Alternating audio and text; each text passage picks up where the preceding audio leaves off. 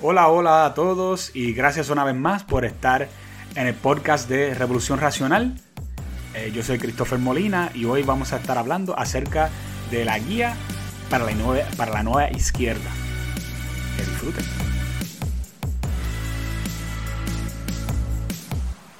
Bueno, en el día de hoy tenemos un tema interesantísimo y yo digo interesante no porque a mí me gusta hablar del tema solamente, sino de que esto es un tema que es sumamente actual, sumamente del momento. Y es bien importante para aquellas personas que quieren entender lo que está pasando en la política actual, que entienda qué es la nueva izquierda. Y sí, cuando yo digo que hay una nueva izquierda es porque también hay una izquierda vieja.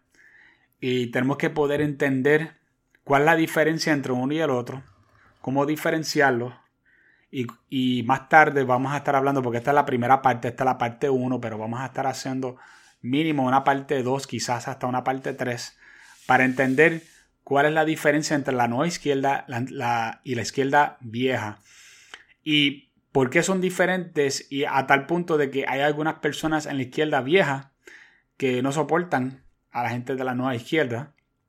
Y hay unas razones bien específicas para eso.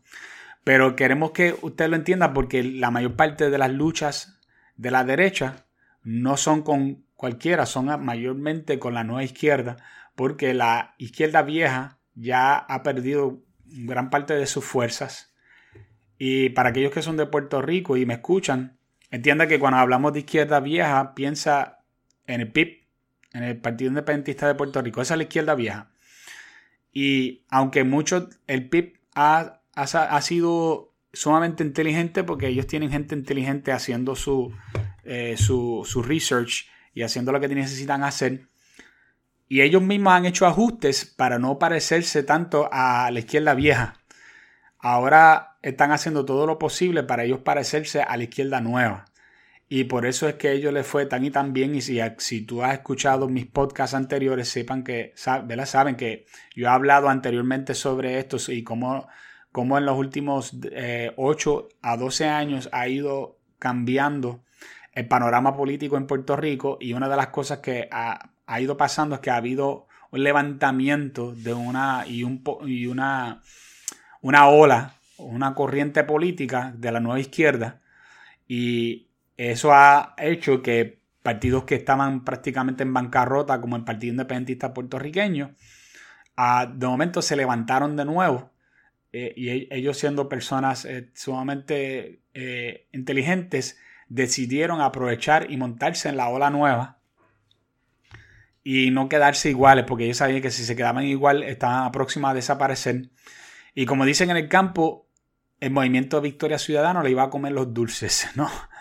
Y ellos ahora mismo pues saben que si ellos hacen ciertas cosas, ellos pueden sacarle fruto al trabajo que hizo Movimiento Victoria Ciudadano.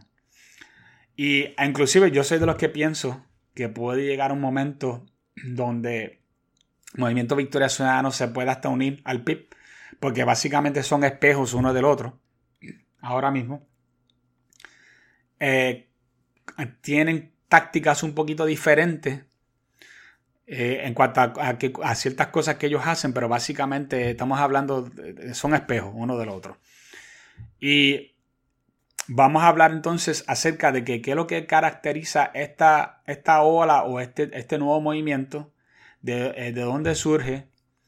Eh, y entonces vamos a estar hablando, eh, vamos a estar hablando más luego acerca de tácticas, como, cuáles son las tácticas que ellos usan y que nosotros podemos usar para contraatacar a los muchos diferentes tipos de tácticas que ellos usan en contra eh, no solamente lo usan contra la derecha, sino que lo usan contra el centro y inclusive, inclusive son contra el centro izquierda.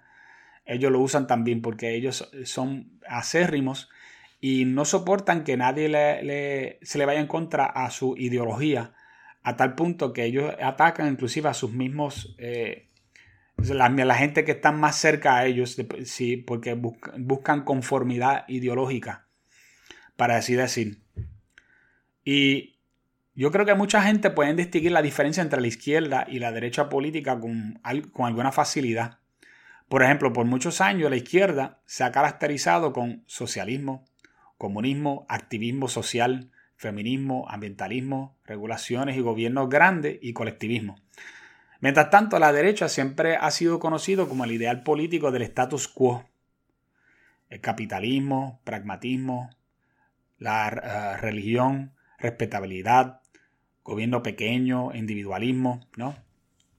Estas son las cosas que caracterizan más la derecha. Y si alguna de estas cosas no te cuajan juntos, es que en Puerto Rico, a pesar de que eh, Puerto Rico es un, es un, caso extraño, Puerto Rico tiene un estilo de eh, conservadurismo social ligado con, eh, con un izquierdismo económico. Puerto Rico en lo, económico es bastante socialista, esa es la realidad, y en cuanto a, cómo actúa la gente y cómo se siente la gente en cuanto a, la moral y, y cuanto a normas sociales, tendemos a, tirar más hacia el conservadurismo. Y esto no solamente es de Puerto Rico, hay muchos, muchos países latinos que son igual. es más, yo diría que la mayoría de los, de los latinos, de los hispanos, somos así, donde somos conservadores en lo social, pero en cuanto a, lo político, nos gusta la idea de tener un, un papagobierno que nos ayuda y nos da dinero cuando a nosotros nos hace falta el dinero o si, si no estamos, estamos sin trabajo, que nos dé trabajo el gobierno o que si, si nos falta brea, pues mira, tírame brea hasta el frente de la casa, aunque eso me toca a mí. Eh, mira, ayúdame con el sobrino que él está sin trabajo y vamos a darle una mano. Este tipo de, de amiguismo político que, que la derecha, la derecha no le gusta, le gusta que las cosas sean más por reglas y no por amiguismo pues, eh, y que le gusta que el gobierno sea lo más pequeño posible, es justamente lo que la mayor parte de los hispanos le, huyen, ¿no? Ahora, obviamente estamos haciendo un estereotipo, ¿verdad? De cada lado. Por ejemplo, los que son conocidos liberales en Estados Unidos son de izquierda, pero no son conocidos como socialistas y comunistas. Les gusta mezclar conceptos de capitalismo con socialismo. O sea, a ellos les gusta lo que se conoce como una economía eh, mixta, ¿no?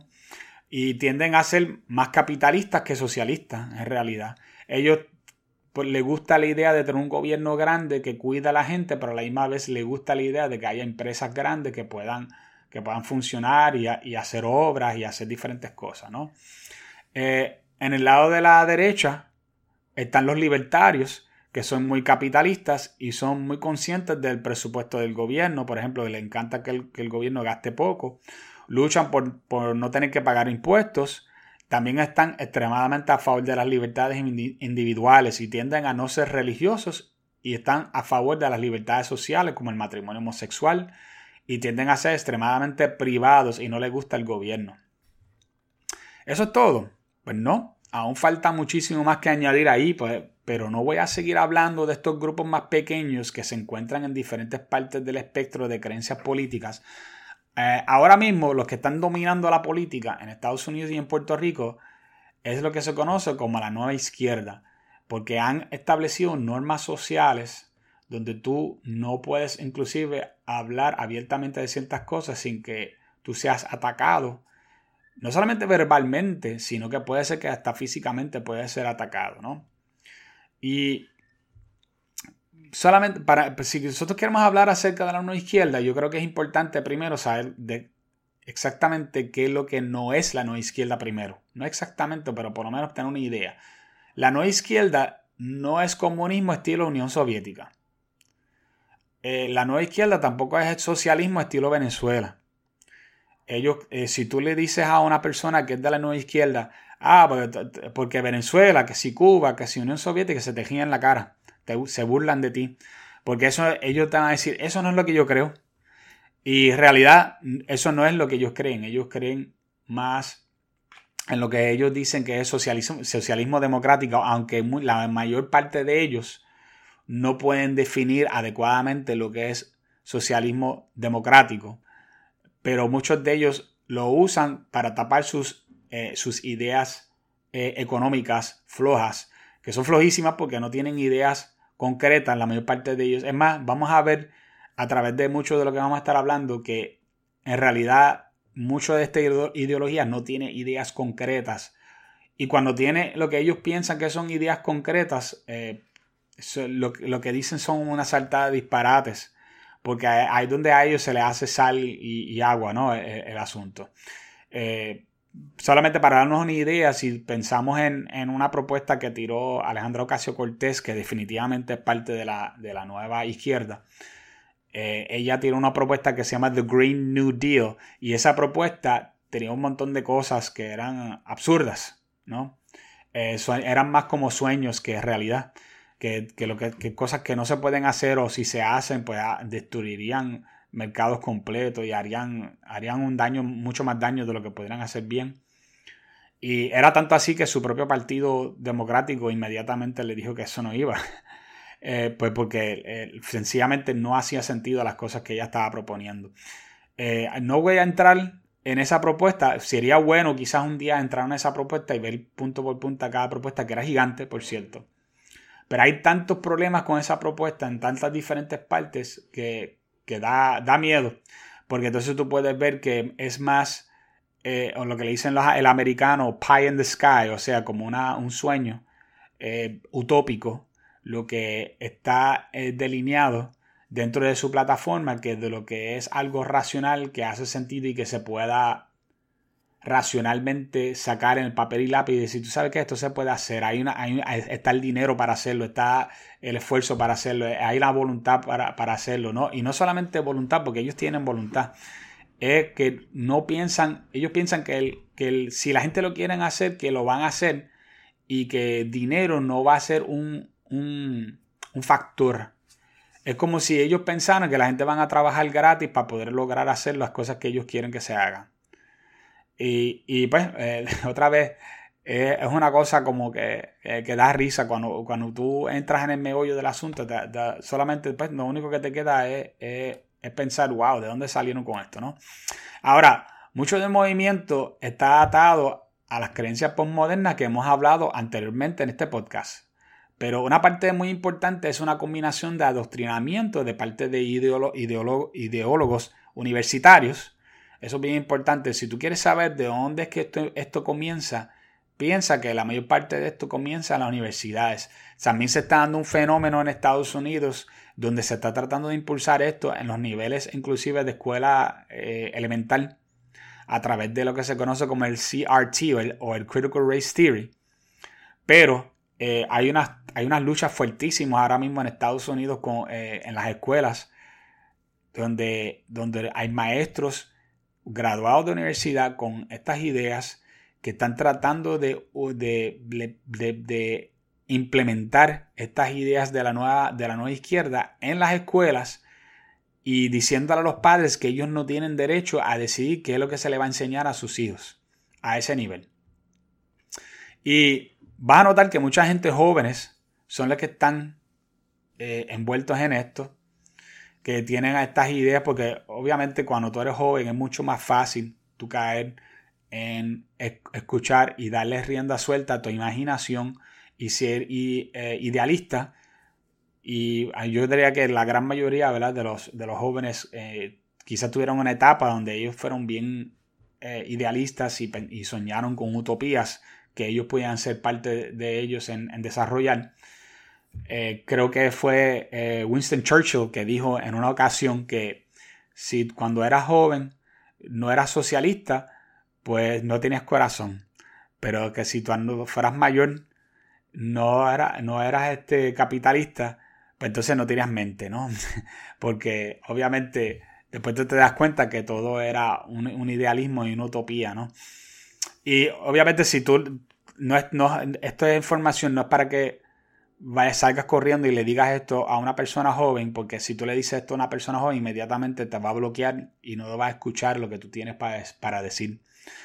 Y, eh, y tienes que tener cuidado con eso. Si tú quieres ser escuchado, tú tienes que dejar que ellos hablen y déjalos que ellos hablen y después puedes entonces hacer un, puedes entrar hablar sobre, sobre las cosas que ellos, eh, que ellos están hablando que no hacen sentido, ¿no? Y otra cosa también es que eh, ellos se crearon en una era, los jóvenes se crearon en una era donde el esfuerzo de salir con una idea también era premiado. Aparte de solamente tener la idea más productiva. Y déjame dar un ejemplo. Eh, aquellas personas que, han escuchado tienen que haber escuchado esto, pero las personas que no, pues quizás se van a sorprender, pero mucha gente debe entender esto. En muchas escuelas se han ido eliminando la idea de competir o, o de dar premios por competencia o darle este o darle mayor valor a ciertas contestaciones, o sea, las contestaciones correctas, por encima de las no correctas. Por ejemplo, hay una diferencia entre tú coger un examen y que el maestro, de, por ejemplo, de matemáticas te diga, mira, si tú tienes dificultad con lo que yo te estoy enseñando y yo te doy un examen y en el examen yo te doy 10 preguntas, y pero tú me, tú me copias exactamente cuál es tu fluir de pensar, ¿verdad? Cuando tú, que tú escribas el, cálculo que tú estás haciendo en, el papel. Y cuando, donde tú hagas el cálculo, todas las partes que tú hagas bien, yo te las voy a correr, te las voy a poner como buenas, esas partes. Pero las partes donde te equivocas, te las voy a, a poner como equivocadas, ¿no? Y así, pues tú salías un, un poco mejor porque en vez de tener toda la contestación mala, pues tú tienes solamente unos puntos descontados por quizás el resultado que no te salió adecuadamente, o si hiciste un cálculo mal hecho, pues, y si es un cálculo complicado y una parte la sacaste buena y la otra no, pues por lo menos te dieron puntos por la parte que sacaste buena, ¿no? Y esa parte yo no, yo no la critico, yo creo que eso está bien porque por lo menos te están diciendo específicamente, mira, si hay unas partes que sacaste buenas y esas debes de... Eh, esa, parte hay que premiarte, la parte que sacaste mala, pues hay que dejártela mala, ¿no? Pero lo que sí no estamos encontrando es que en muchas escuelas y en muchos padres están diciendo que no quieren que sus hijos sufran el dolor de ser vencido en una competencia, de sacar cosas mal hechas y que se le dé F. O por ejemplo, a muchos, a muchos maestros se le dice ahora que no cuelgue a los muchachos porque los hacen sentir mal. Y eh, el, el problema que tiene esto es que ellos aprenden que ellos con poco esfuerzo siguen hacia, hacia adelante, si es que podemos decirle así, ¿no? Porque para mí eso no es, eso es darle hacia adelante pero, a, las cosas, pero ellos sí, obviamente si tú puedes pasar una clase sin haber aprobado la clase y, que a ti te pasen de un grado a otro, eh, tú vas a decir, pues mira, ¿para qué voy a estudiar si ahí me dejan, ahí me dejan seguir para adelante así? Y obviamente eso no significa que ese muchacho no, no nadie debe de ayudarlo y que no debe haber unos sistemas para tratarle de, que ese muchacho pueda, pueda echar hacia adelante, pero sí también no, no le pone una, una, vara bien bajita para la persona superarse en la vida. Y lo mismo, estamos, lo, mismo que estamos hablando aquí es que tú vas a encontrar que muchas de las ideas de la nueva izquierda son eh, ideas flojas que cuando tú le preguntas, que cuando tú le, le, rompes el molde a ellos de esa idea, ellos te van a decir la contestación de inmediato de ellos, y todas las veces me ha pasado esto, todas las veces que yo me consigo a alguien y yo le digo, mira, tu idea es mala por esto, esto, esto y esto. Y no lo pueden refutar, ellos me dicen, ajá, ¿y cuál es tu idea? Y por lo menos yo tengo una idea, por lo menos nosotros sí tenemos una idea. Pues, entonces, claro, si tú reemplazas una contestación de algo que es sumamente difícil, lo cual no han tenido muchas eh, eh, contestaciones adecuadas y lo reemplaza por algo utópico, pues puede parecer una idea, una idea buena. Si yo le si eh, para dar un ejemplo, voy a usar el, socialismo. Pues mira, el problema es que hay gente en el mundo que no tiene dinero ni para comprar un, mazo de pan. Ah, pues la, la, solución le vamos a quitar a los que tienen mucho dinero y se lo vamos a dar a los que, tienen el, los que no tienen dinero. ¿Y qué ha pasado? Pues que, eso suena bonito, pero a la hora de la implementación siempre termina, termina en miseria y muerte.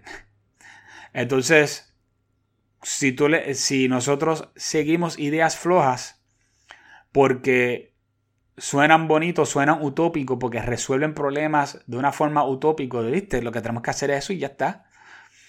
Pues vamos a encontrarnos que, vamos, que la solución es más fuerte que la enfermedad, o, que el, o, que, como han dicho, la cura es más fuerte que la enfermedad.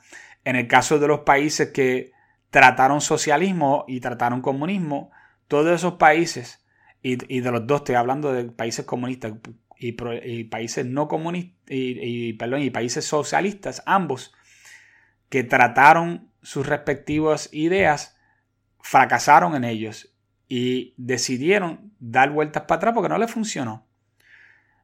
Y cuando nosotros, eh, nosotros, cuando nosotros observamos por qué fue que no funcionó, era porque le trajo más miseria que bien.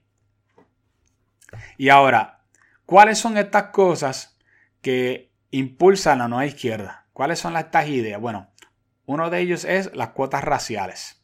Cuotas raciales eh, abajo el, el, concepto de que se conoce como DEI. Aunque a mí me gusta decirle DIE porque D-I-E en inglés es die, de muerte, ¿no? Pero en este caso sería D-I-E, que es diversidad, inclusión y equidad. Se, pronuncia de la misma forma en inglés, ¿verdad? Prácticamente es diversity, inclusion and, eh, perdón, eh, equity and inclusion. Y la idea de diversidad e inclusión no es lo que usted y yo pensamos que es inclusión y diversidad. Para ellos lo que significa es las personas que ellos piensan que son marginados eh, no, que, no que hayan sido marginados en la vida real, que ellos tengan data que demuestra que ahora mismo esa gente están siendo eh, marginados, sino de que son grupos que ellos han escogido para decir, tú sabes que este grupo históricamente fue marginado y hay que incluir esas personas. ¿Y quiénes son estos grupos? Pues casi siempre son grupos raciales, como por ejemplo la, gente de raza negra, la, la gente asiática, pero la gente asiática por mucho menos, y hay unas razones por, por lo cual es, así. No vamos a entrar en ellos, pero hay mucho, ha habido mucho pushback en esto eh, con, eh, los asiáticos. Eh, también la LGBT.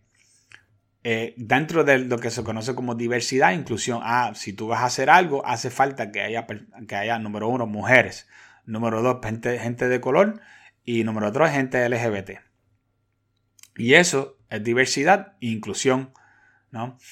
Y otra, eh, otra cosa que impulsa la nueva izquierda es el feminismo radical. Y este feminismo radical es un feminismo que demanda cuotas de equidad. ¿Y qué es lo que son cuotas de, de, equidad? Pues son cuotas para acuñar a mujeres en posiciones de poder. Ah, pero ¿Cualquier mujer? No, son las mujeres que piensan y de la misma forma. Tienen que ser gente que, mujeres que piensan de la misma forma que de la nueva izquierda. Si son mujeres que no piensan así, ellos, ellos van a decir que esas, esas personas eh, tienen mente eh, masculinizadas o, tienen una mente de patriarcado, ¿no? Y que por lo tanto no se puede permitir que esas personas eh, se apoderen de posiciones de poder. Porque al final y al cabo, la nueva izquierda, lo más que lo importante es acumular posiciones de poder para poder hacer los cambios que ellos quieren en la sociedad. Y una de las cosas bien importantes es adoctrinamiento para asegurar que la próxima generación piense, número uno, que la mujer es superior y que ha llegado su tiempo para administrar el mundo. Y ahora, si tú le preguntas a muchas de estas personas que si ellos piensan que las mujeres son superiores, ellos van a decir que no. Pero si tú lees el material que ellos utilizan, si tú lees las cosas que ellos, que ellos dicen y la forma que lo dicen, por ejemplo, una de las cosas que ellos te dicen es que el mundo ha sido, ha, tenido muchos, muchos problemas bajo el mando de hombres y que ahora hace falta, que ahora le toca a la mujer para ellas hacerlo. A pesar de que, primero, eso no es cierto, porque han habido mujeres en posiciones de poder, por ejemplo, Angela Merkel en, Alemania y, Margaret Thatcher en, en Inglaterra, lo cual obviamente Margaret Thatcher no le van a hacer caso a ella porque ella no, no era de la izquierda, era de la derecha. Y eh, hay muchísimas personas más que han estado, mujeres, que han estado en posiciones de poder. Y el curso del mundo ha seguido básicamente igual, ¿no? Otra cosa es que ellos van a, a, estar acaparando mucho de todo lo que tenga que ver con victimización, la nueva izquierda le encanta todo lo que tenga que ver con victimización y lo hacen de forma permanente. Si eres hombre o eres de raza caucásica, o sea, blanco, pues te tengo malas noticias. No importa cuán bien tú estás portado en tu vida, de acuerdo a la nueva izquierda, llevas un pecado original en ti que no puede ser borrado. Todo lo demás son víctimas, no importando cuán bien o mal se hayan portado en el pasado. Siguen siendo víctimas, no importando la situación o cuán antiguo es la historia. Por ejemplo, nosotros, nosotros sabemos que en la historia la gente de raza negra no son las únicas personas que fueron esclavos. Eh, básicamente en todo continente y en toda sociedad que ha existido a través de toda la historia, menos ahora, y cuando digo menos ahora, yo digo menos ahora en, la sociedad del occidente, pero sabemos que, por ejemplo, en, China esto está pasando y en algunos países árabes, donde todavía hay un estilo de, esclavitud. Pero la esclavitud es algo que ha existido por muchísimo, por miles y miles de años en diferentes sociedades y no siempre fue hacia la, gente de raza negra. Y obviamente la herida que tiene que ver con la, raza negra, este, especialmente yo diría en Estados Unidos, todavía está un poco abierto porque fue hace solamente eh, un, poquito más de, de, 100 años que, por ejemplo, eh, quitaron la esclavitud, número uno, y número dos, que, que, después le dieron derechos eh, igualitarios. y cuando digo derechos igualitarios, que quede claro que en Estados Unidos lo que se conoce como las leyes Jim Crow no fue en todos los Estados Unidos, es en una parte del sur de Estados Unidos. Así que tampoco no es que en todos los Estados Unidos la gente de raza negra no tuvieron, eh, no tuvieron las, mismas, eh, eh, las mismas protecciones ante la ley. ¿Significa eso que, que, nadie era racista? Pues claro que no. De que existía mucho racismo, claro que sí. Nosotros no vamos a tapar el cielo con la mano. ahora, ¿las condiciones del mundo son así actualmente? Esa es la pregunta más importante. Entonces, ir, continuamente hacia atrás hablar sobre victimización del pasado sin, eh, sin considerar que han habido cambios fuertes en la sociedad, que han habido mejorías grandísimas en la forma en que se trata el asunto de raza a través del liberalismo, que el liberalismo eh, vino con la idea de que todo el mundo tenía que ser ciego con los colores y que todo, eh, todo el mundo se merecía las mismas oportunidades y, que se merecía exactamente lo mismo. Y que todo el mundo tiene el mismo valor, no importando qué raza, o si es mujer, o si es hombre, o si inclusive es homosexual o no, o no todos deben de tener los mismos derechos. Eso lo trajo el liberalismo, pues el, en la nueva izquierda no son liberales, ellos vienen con una idea de trascender supuestamente del liberalismo y, vienen con algo mejor. ¿Y cuál es una de sus armas? Pues la victimización. Y una de las cosas que funciona con esto es que son revisionistas con la historia. O sea, esto va mano en mano. E ignoran partes importantes eh, de la historia a propósito. Por ejemplo, eh, hay un proyecto eh, que es a través del New York Times, que se llama el proyecto 1619. Y, que, eh, y ese, ese proyecto que fue escrito por Hannah Nicole Jones eh, está diseñado para decir que Estados Unidos fue fundado en el 1619. Y que cuando fue fundado, fue fundado bajo una idea de esclavitud. Y que esa esclavitud eh, permaneció durante todo el tiempo de la fundación en adelante de la historia de Estados Unidos. Obviamente eso no es cierto. Ha habido muchísimos historiadores que se han ido en contra de esto, demostrando claramente por qué no es cierto. No vamos a entrar en todos estos detalles porque no, no, acabamos este podcast, porque esto es, eso es un material larguísimo.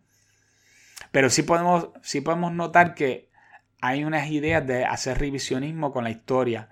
Otra idea, otra cosa que hacen, por ejemplo, bastante frecuente es es de momento de decir que tal persona sí fue homosexual y cuando verifican en la historia pues no hay nada que lo diga, sino que quizás una persona eh, dijo algo que, que, encontraba divertido estar con un hombre o algo así, un hombre decir eso y ya con eso era ya suficiente para decir que esa persona fue homosexual en el pasado. Eh, eh, y vamos a poder, vamos a apreciar que inclusive vamos a ver películas, Wikipedia, y diferentes tipos de, medios a través del Internet tratar de impulsar e, este revisionismo histórico, donde ellos van a tratar de cambiar las cosas. Eh, por cierto, una de las cosas que está, que está en eso es algo que yo mencioné anteriormente, que se conoce como el CRT, o Critical Race Theory, que es donde tratan de impulsar eh, todas estas ideas a través del currículo de la escuela, porque ellos dicen que el currículo de la escuela está eh, sanitizado de tal forma donde no habla suficiente acerca de racismo, eh, lo cual, por ejemplo, yo si hablamos en, asuntos de que tienen que ver con Puerto Rico específicamente, puede ser que, no se hable suficiente acerca de racismo en Puerto Rico o de esclavitud en Puerto Rico, pero no de la forma en que ellos lo quieren tener donde ellos quieren demostrar consistentemente que, que, que hay un grupo de personas que todavía hasta el día de hoy están siendo marginados, lo cual eh, es muy claro que no es cierto. ¿no? Ah, ahora, en todo esto vamos a ver un giro posmoderno, ¿no? Y posmoderno, posmoderno en todo menos para sus propias metanarrativas. Acuérdense que cuando yo le hablé en, el podcast pasado hablamos acerca de, la falda postmoderna de Bad Bunny, ¿no? Y para aquellas personas que no lo escucharon, les invito a que vayan y escuchen el podcast eh, número 4 y van a ver que allí donde hicimos un buen análisis de alguien que, usó la falda que se puso Bad Bunny.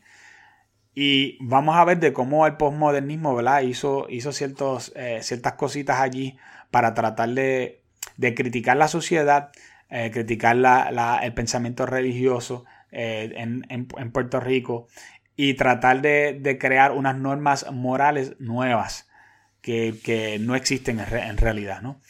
Y el posmoderno son mm, es básicamente ¿verdad? La, forma quizás más, más, simple de decirlo y porque es mucho más complicado que eso es decir que tú no crees en ciertas metanarrativas y, en las o en todas las, las metanarrativas ¿Y qué es lo que significa eso? Bueno, que no crees en verdad absoluta. Tú no crees que, tú no crees en, las cosas solamente porque te las contaron.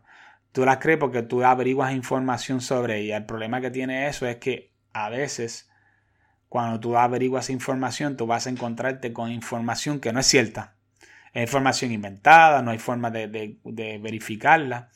Y entonces tú tienes que creer en expertos y esos expertos en algunas en muchas ocasiones que ha pasado ya es que muchos de estos expertos han sido expuestos a este tipo de ideología y ellos también están revisionando eh, su, forma de pensar con tan, para, para, solamente servir al propósito de, la ideología en que ellos creen. Por ejemplo, personas diciendo que 2 más 2 no dan 4, sino que pueden dar 5. Y cuando tú verificas cuáles son los métodos que ellos utilizan para decir que 2 más 2 dan 5, son cosas que en realidad no aplican en el caso de tú solamente decir que 2 más 2 dan 4, ¿no? Eh, y ellos, el, el posmodernismo usa esto mucho, ellos buscan las excepciones. Y dentro de esas excepciones, ellos van a utilizar esa excepción para poder hacer una excusa y poder invalidarte tu argumento general. Eh, a mí siempre me gusta usar un ejemplo donde tú dices que matar es malo, como, una, como, como una, un pensamiento general. Matar no es bueno, nunca es bueno. Y una persona postmodernista te va a decir, ah, pero si a mí me tratan de matar y yo mato a la persona y eh, para yo defenderme, pues yo lo puedo matar. O y si a mí me, envían a la queja y yo tengo que matar, pues yo mato. Eh, y, o si yo veo que a, alguien está tratando de, hacerle algo malo a, alguien y tiene una pistola o algo así, yo también tengo una, pues entonces yo lo mato y también estoy justificado en matarlo. Pues entonces matar no es malo.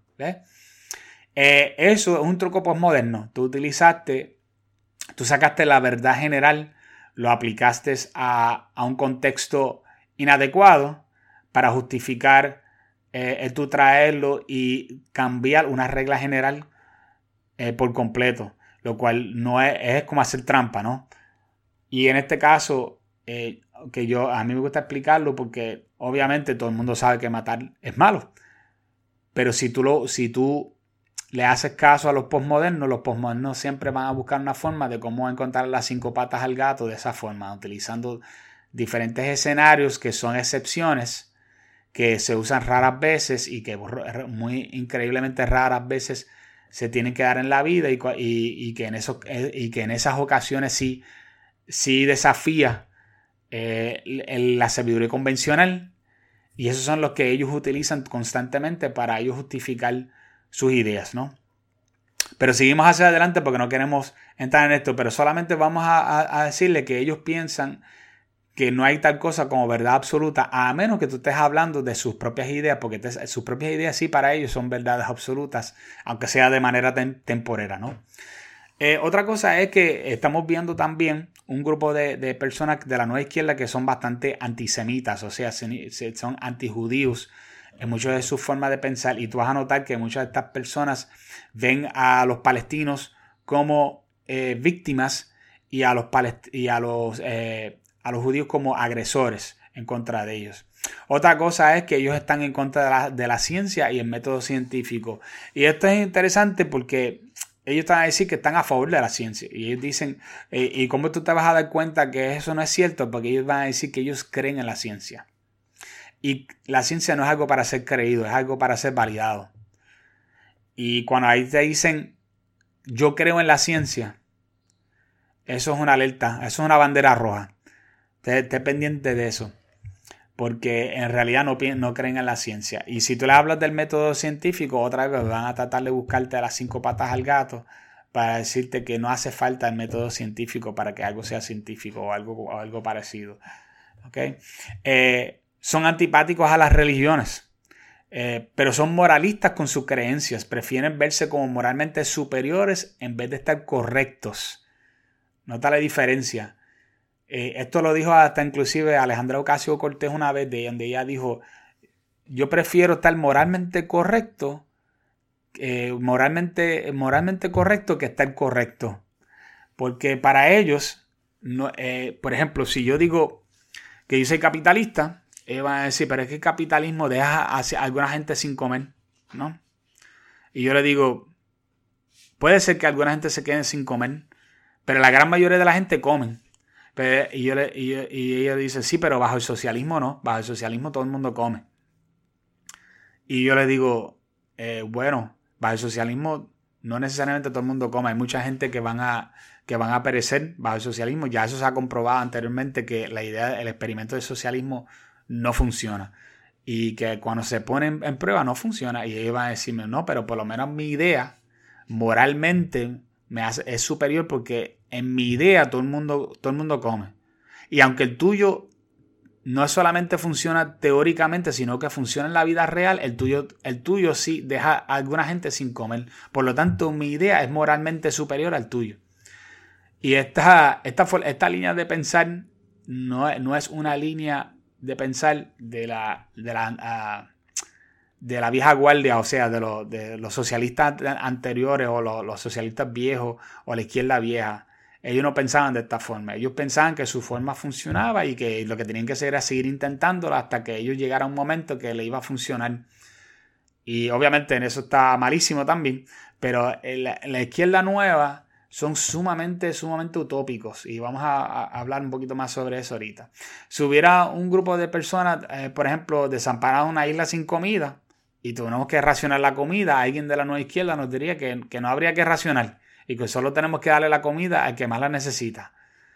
aun si la mayoría tomara la decisión de, racionar, la comida, el, de la nueva izquierda tomaría parte del racionamiento si la mayoría lo dice.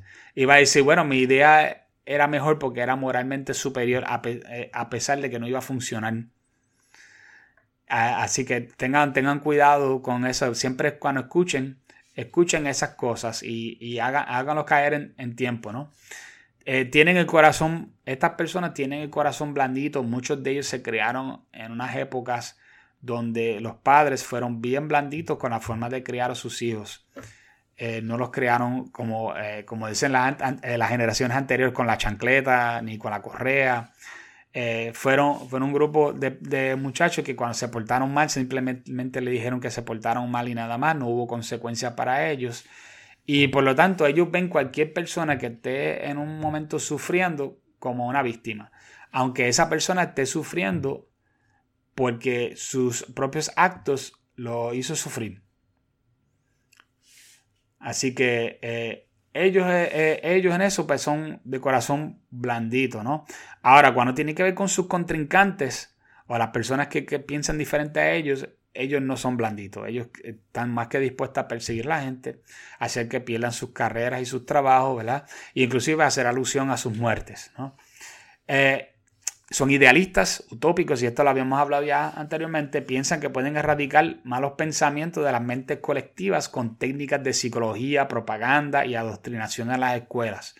Cuando nosotros hablamos con personas y le decimos, verá, tu idea de perspectiva de género no funciona, se ha, se ha hecho ya en diferentes países por muchos años y hasta el día de hoy todavía hay, eh, está sumamente prevaleciente la violencia de lo que ellos le dicen la violencia de género o la violencia doméstica, ellos te dicen, no, pero, pero esa, esa, esa, esa idea es la mejor que tenemos hasta ahora, así que hay que, hay que implementarla. Eh, y para ellos lo más importante es que algo se esté haciendo. Para ellos, ellos, ellos, ellos se libran la conciencia, ellos se sienten bien porque eso se está haciendo, aunque no funcione. ¿no? Quieren cambiar la forma de pensar de la gente sobre la sexualidad y el género, pero no usan ciencia para eso. Al contrario, lo que usan son argumentos anticientíficos para respaldar sus reclamos. Por ejemplo, las ideas ah, nuevas ahora de decir que hay un sinnúmero de géneros nuevos, que la, que la sexualidad es fluido. Todo, esto, nada de esto ha sido confirmado a través de, exploración científica, sino de que son una, una melcocha de, de, teorías locas y cosas que nunca se han podido incorporar en ningún lado. Eh, donde tenemos ahora mismo también un problema social bien grande con, chicos y chicas inventándose ideas de, nuevas. Y, si usted va, por ejemplo, a TikTok, toda la semana hay una idea nueva de alguien que, dice que es un género nuevo y con una idea de un género nuevo. Y siguen creciendo la cantidad de géneros nuevos que hay, ¿no? Son obsesivos con el, con el ambientalismo, pero no quieren conceder que sus propuestas son muy costosas y mantendrían a muchos en la pobreza en países que están en desarrollo por más tiempo. Por ejemplo, si hay países, hay partes y países de África que tienen un, déficit serio de energía, pues ponerle a ellos un, generador que funcione con, eh, con carbón porque quizás el país es pobre y no pudiera comprar un reactor nuclear o, poner eh, otra cosa, a ellos, a ese país le ayudaría a salir de la pobreza. Pues no, ellos estuvieran completamente dispuestos a dejar a esa gente en la pobreza con tal de no crear ese generador de, carbón ayudando a ese país porque el ambientalismo va por encima inclusive de la humanidad. Eh, las esquemas de equidad. Lo que nosotros decimos que son que el comunismo o decimos que es socialismo, ellos piensan, ellos no lo piensan así, ellos lo que piensan es en equidad.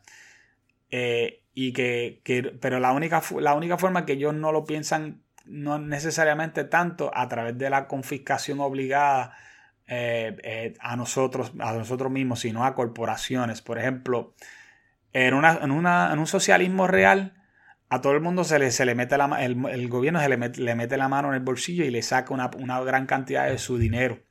¿No? Eso en un socialismo, en un comunismo no hay dinero. Básicamente es, lo que hay unas cuotas y todo el mundo tiene que cumplir con esas cuotas y ya. Pero en, un, en, una sociedad socialista sí puede haber dinero y en ese caso eh, a todo el mundo se le pone un impuestos a, corporaciones y a gente de, todas formas y, eso es lo que hace que el gobierno pueda operar con, con gran, una gran cantidad de dinero y pueda entonces a, crear programas que subsisten para las personas, para toda la, población, ¿no? El problema que tiene esto es que esto mata el deseo de la gente de querer, de querer crear corporaciones y querer hacer cosas e inventar ideas nuevas, porque muchas de las, razones por las cuales la gente inventa ideas nuevas es porque quieren hacerse ricos, ¿no? Pero si lo miramos de esta forma, nos vamos a dar cuenta que la nueva izquierda no le interesa eh, hacer, meter la mano en el bolsillo a todo el mundo tan fácil. Ellos lo que quieren es a, eh, de que hay ciertas corporaciones gigantes. Piensa, por ejemplo, eh, por ejemplo, en, los tenis, tenis marca Nike, en Microsoft, que es gigante, las, compañías tecnológicas como Google, que son monopolios gigantes, ellos dicen, estas compañías son tan grandes y hacen tanto dinero que lo que tenemos que hacer es hacerlos a ellos, obligarlos a ellos y, obligarlos a ellos a que ellos tengan que generar, eh, con ese dinero que ellos generan, tienen que tributar al gobierno y ese, ese dinero que el gobierno coge, entonces ese dinero lo va a utilizar para crear programas sociales. ¿no? El problema que tiene esto es que cuando ellos hacen, estas cosas, ellos matan los pequeños comerciantes. Por cierto, la nueva izquierda es completamente eh, eh, en contra de eh, pequeños negocios, a menos que sean restaurantes, porque muchas, eso, eso siempre se mantiene más, más vivo, porque obviamente todo el mundo tiene que comer.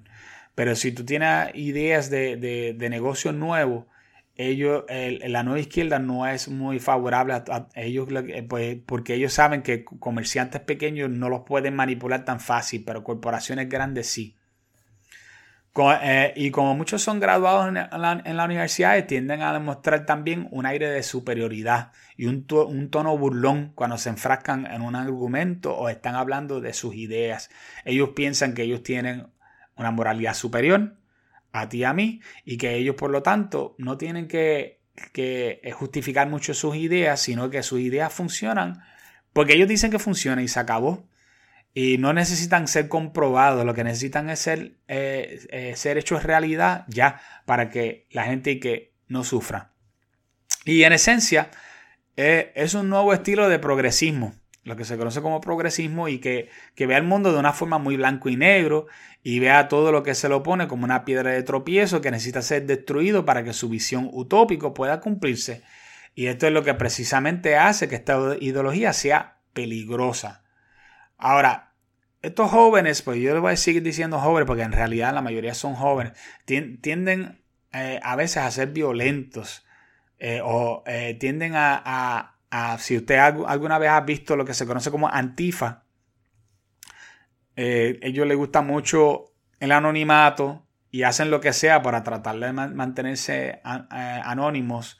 No son gente particularmente valientes pero sí bajo la, ilusión de, permanecer dentro de un grupo como Antifa, que son, son grupos de personas que están este, eh, que tienen unas ideologías todos parecidos, donde ellos quieren implementar la ideología de todas maneras, ellos sí están dispuestos a hacer, a hacer violencia para sus causas. Y cualquiera que ha visto la noticia o si no la has visto, puedes buscar Antifa y vas a ver que eh, son, no podemos, estos, estos jóvenes no se pueden descontar tan fácil. Eh, muchos de ellos eh, están sumamente determinados y están dispuestos a cometer actos de, violencia, a destruir propiedad privada, a hacer lo que ellos tengan que hacer para que la gente entienda el mensaje que ellos quieren llevar.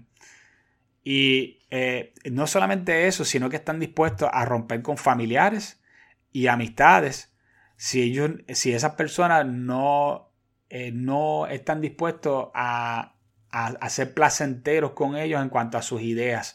Si tú le criticas mucho de sus ideas, puede ser que pues, si tú eres padre, por ejemplo, y, y, uno de tus hijos se enfrasca con estas ideas, puede ser que termine eh, saliendo, saliendo de tu casa o, rechazándote eh, porque quiere que tú, que, que, tú, que tú le escuches y que tú implementes sus ideas porque no, no puede aguantar, no tiene la tolerancia para aguantar que otras personas piensen diferente. O sea, sus convicciones políticas van por encima de casi cualquier otra cosa. Y estas son cosas que nosotros hemos visto solamente anteriormente en, en religión. Eh, cuando te escuchas que alguien se salió de, de, de, un grupo, ¿verdad? Eh, y dice, mira, ya esta persona ya no, ya no comparte con sus familiares y amigos porque se metió en, tal religión, ¿verdad? Dice que en verdad para mí eso no es una religión, eso llama como, como una secta. Y esta es la forma en que esto funciona. La, nueva izquierda funciona mucha, en muchas cosas, se parece a un tipo de, de, de secta, ¿no? Y eh, hay un montón de otros factores que nosotros pudiéramos hablar, pero yo quiero dejar todo eso para la parte 2. Yo eh, entiendo que esto es interesantísimo para que muchos de ustedes lo escuchen y que ustedes vayan aprendiendo cuál es la mentalidad con que nosotros estamos luchando. Si usted no se ha dado, no se ha dado cuenta hasta ahora, usted va a ver que en partidos como MBC eh, y el PIB, ahora mismo, porque anteriormente no, pero estos dos partidos son partidos que están llenos de jóvenes. ¿Y por qué están llenos de jóvenes? Porque esos jóvenes son personas que, que, vinieron eh, de las universidades, muchos de ellos, con estas ideas eh, ya prefabricadas y vienen ahora a tratar de hacer cambios en la política de Puerto Rico. Vas a notar también que eh, hay, ciertos grupos como MBC que han, logrado lograr algunos escaños en, como senadores y como representantes y si tú miras casi todas sus propuestas, sus propuestas son bien, bien, bien ideológicas. No son propuestas prácticas donde ellos estén hablando de, por ejemplo, de ayudar al comerciante pequeño, de hacer tal, tal cosa para, para que Puerto, la economía de Puerto Rico eche hacia adelante, o, o ayudar a la banca, o hacer aquello que va a ayudar al turismo. No, no, no, no. Ellos, ellos se van a concentrar mucho en su nicho, que es de ayudar al LGBT, ayudar a las mujeres, ayudar a, impulsar todas las ideas que yo le acabo de decir.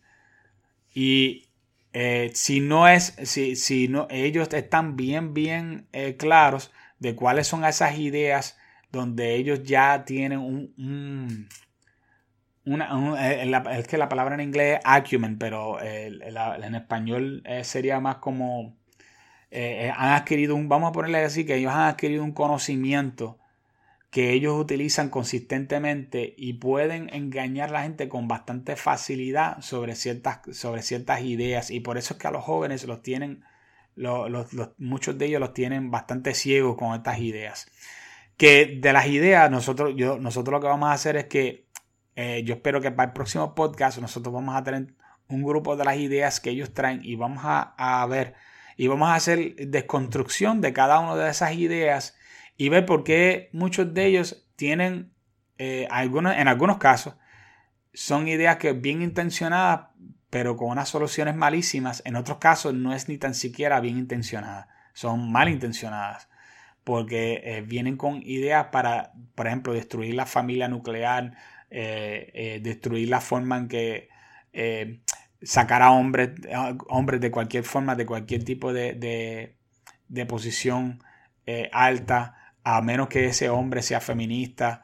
Eh, por ejemplo, ahora mismo, si tú vas y verificas la, la cuenta de Twitter, ¿verdad? De, del presidente que está a cargo ahora mismo del partido MBC, que es eh, Natal, tú vas a notar que él no, él no dice que, que, todo sea por la patria, sino que sea por la matria. Este, eso es un, eso es una, él está aludiendo a ella de que él es feminista y que está demostrando, ¿verdad? Que, él, que él cree en el feminismo con eso. Y cualquier persona que está dentro de esta nueva ola y no va de acuerdo con esas ideas, no va a ser aceptado porque ellos eh, te obligan a tener una conformidad eh, ideológica. Tú tienes que pensar de la misma forma que nosotros y no se va a permitir que pienses de otra forma, si no te me tienes que ir del partido. Que es algo que pasó con una, eh, una persona que se tiró en el partido con ellos, que se eh, que se llama Zaira eh, Jordan, que ella fue, se tiró para, si no me equivoco, fue comisionada residente y obviamente pues no ganó. Pero tan pronto, tan pronto perdió, no, sé, no sé si pasó ni tan siquiera un mes completo y ahí ya se había, no solamente ella no, ganó sus elecciones, sino que ella se salió inmediatamente del partido porque ella dijo que había demasiadas, muchas, muchas ideas de conformidad ideológica, donde ellos querían obligarla a ella que ella pensara todo el tiempo de la misma forma. Y eso, mis hermanos, es completamente peligroso. Y vamos a explicar más y vamos a estar hablando más sobre eso para el próximo episodio. Así que estén atentos. Ya mismo venimos con más y estén atentos para que aprendan mucho y si tienen dudas o preguntas, búscame en Twitter, búscame en, Facebook y hágame todas las preguntas que necesita, pero vamos hacia adelante, pero vamos a tener un, un grupo de personas en Puerto Rico que es conservadores que van a estar al día y con información correcta y buena para combatir la nueva izquierda.